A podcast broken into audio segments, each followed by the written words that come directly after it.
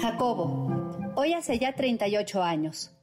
Todos los que nacimos en los 70 o antes nos acordamos dónde estábamos ese día a las 7.19 de la mañana y cómo reaccionamos ante el último sismo que vivimos sin pánico.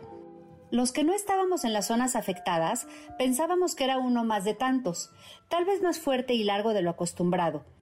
Millones habremos dicho al mismo tiempo a quienes estaban cerca, conocidos o no, esas dos palabras que caen en la obviedad, pero salen de nosotros en automático y en el instante en que lo percibimos.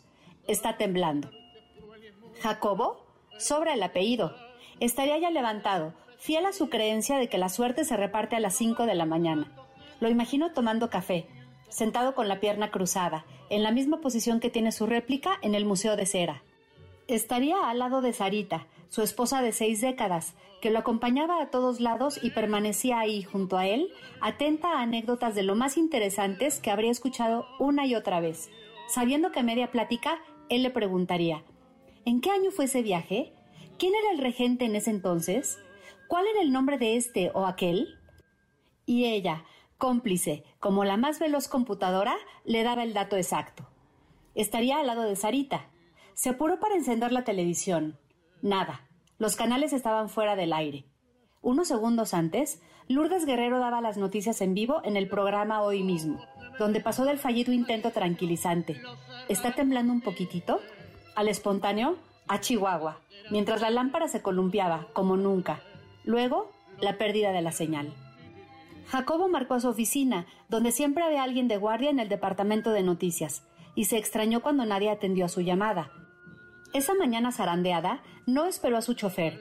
Su espíritu de reportero lo sentó al volante de su Mercedes-Benz color gris, uno de los tres que le regaló Emilio Azcárraga Milmo y el que más le gustaba, uno de los poquísimos coches con teléfono móvil en ese entonces, y se lanzó a recorrer la ciudad con destino a la torre de Televisa Chapultepec, para averiguar por qué diablos nadie contestaba.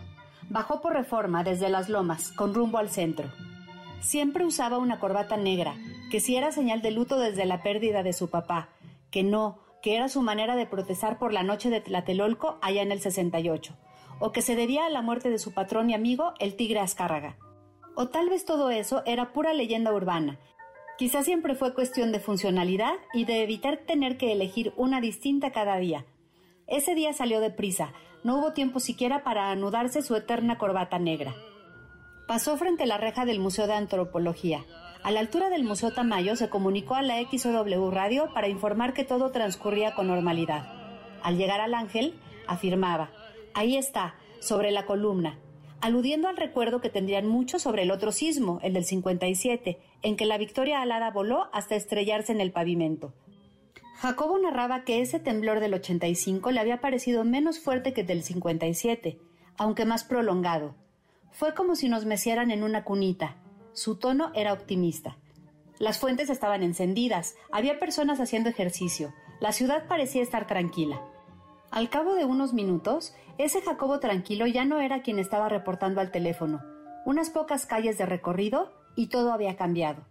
La misma voz calmada de hace un par de minutos, la misma que cada noche en su noticiero 24 horas de casi tres décadas pronunciaba, sí dime Lupita, con sus audífonos enormes, esperando le indicaran por qué línea tenía una llamada, la misma con que había narrado la llegada del hombre a la luna, el magnicidio de Colosio, la misma voz con la que lo habíamos oído entrevistar a tantos personajes, a Fidel Castro y al Che Guevara antes de que se desvirtuara su sueño, al genio divo ególatra loco de Salvador Dalí, a su amiga María Félix en aquel programa desvelado de Verónica Castro, y a todos los presidentes. Esa voz se transformaba en otra, alterada y alarmada, que pedía no salir de casa. La primera frase más cercana a la dimensión de los daños. Me temo que los efectos son muy superiores a lo que pudimos calcular. Poco a poco iba dando cuenta de vidrios rotos, fachadas, muros derruidos, gente atrapada en azoteas o caminando herida y desorientada. Y más adelante, con sonido de sirenas de ambulancia de fondo, de edificios completos derrumbados, personas saliendo de entre los escombros, víctimas, caos. Y a todos los que lo escuchábamos se nos iba descubriendo la magnitud de la tragedia.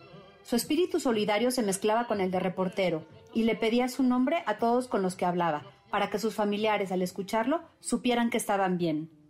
Pretendía pasar revista a su barrio, La Merced, aquel donde ese niño judío nació en plena guerra cristera y que era diferente de sus compañeros de colegio por tener el pelo güero, que llegaría a ser una institución y autoridad del periodismo en México. No pudo llegar. Las calles eran un caos de piedras, varillas, montones de lo que fueron construcciones. Y finalmente, después de sortear calles bloqueadas de nombres que ya no existen y escenas propias de una guerra, llegó a su destino, a Televisa. Con tono íntimo, con voz cortada y contenida, informaba. Estoy llegando a mi casa de trabajo, donde he pasado más tiempo que en mi propia casa, y está totalmente destruida. Donde antes había una antena gigante sobre una torre, ahora solo había escombros y polvo. Él sabía qué amigos y compañeros estaban trabajando a esa hora, muchos de ellos sepultados ahora donde apenas un poco antes había estudios, foros, cabinas y oficinas. Se incorporaron cámaras y técnicos para acompañarlo en su narración, y a la transmisión se le han agregado otras imágenes para convertirlo en documental. Cada año lo busco para revivir con detalle aquel día en que los ciudadanos cuyas vidas eran totalmente ajenas entre sí, nos unimos en torno a la fatalidad. Cadenas humanas, piedra tras piedra, líneas de producción improvisadas preparando tortas, llevar a los voluntarios agua, una pala, una linterna, lo que fuera que pudiera ayudar. Admirar y animar a los que estuvieron días y noches al pie de las ruinas, luchando con losas empalmadas y varillas retorcidas, intentando detectar un sonido entre los escombros, una voz. Y si la había, en ese momento todo se detenía. No había nada más importante que salvar esa vida. 38 años, es la edad que tienen los árboles que hay en la Plaza de la Solidaridad, en ese lugar en el que las fotografías muestran los restos del Hotel Regis destruido y humeante, detrás de un reloj que se detuvo para siempre a las 7.19. Desde entonces, cada septiembre recordamos esa marca que tiene esta ciudad. Recordamos que lleva un duelo que no termina de desaparecer detrás de su vida, su intensidad, su alegría, sus luchas diarias. Algo cambió también dentro de nosotros. Desde ese día y hasta ahora, el más mínimo movimiento del suelo nos acelera el corazón y nos hace preguntarnos qué pasará en los siguientes segundos, y si la ciudad lo resistirá, y nosotros con ella. Cicatrices incurables de una herida que ha causado la vida, canta aquel tango que le gustaba a Jacobo, que ya no se cierra nunca porque llevan siempre trunca la esperanza de curar. Cicatrices de esas calles, mis calles, mi ciudad, mi nostalgia, que recorrí mil veces buscando la verdad como se lee en esas palabras escritas con su puño y letra sobre un papel que hoy está enmarcado en una pared del restaurante Danubio, a unos pocos metros de los lugares donde ese día, por única ocasión, por unos momentos, se rompió su voz.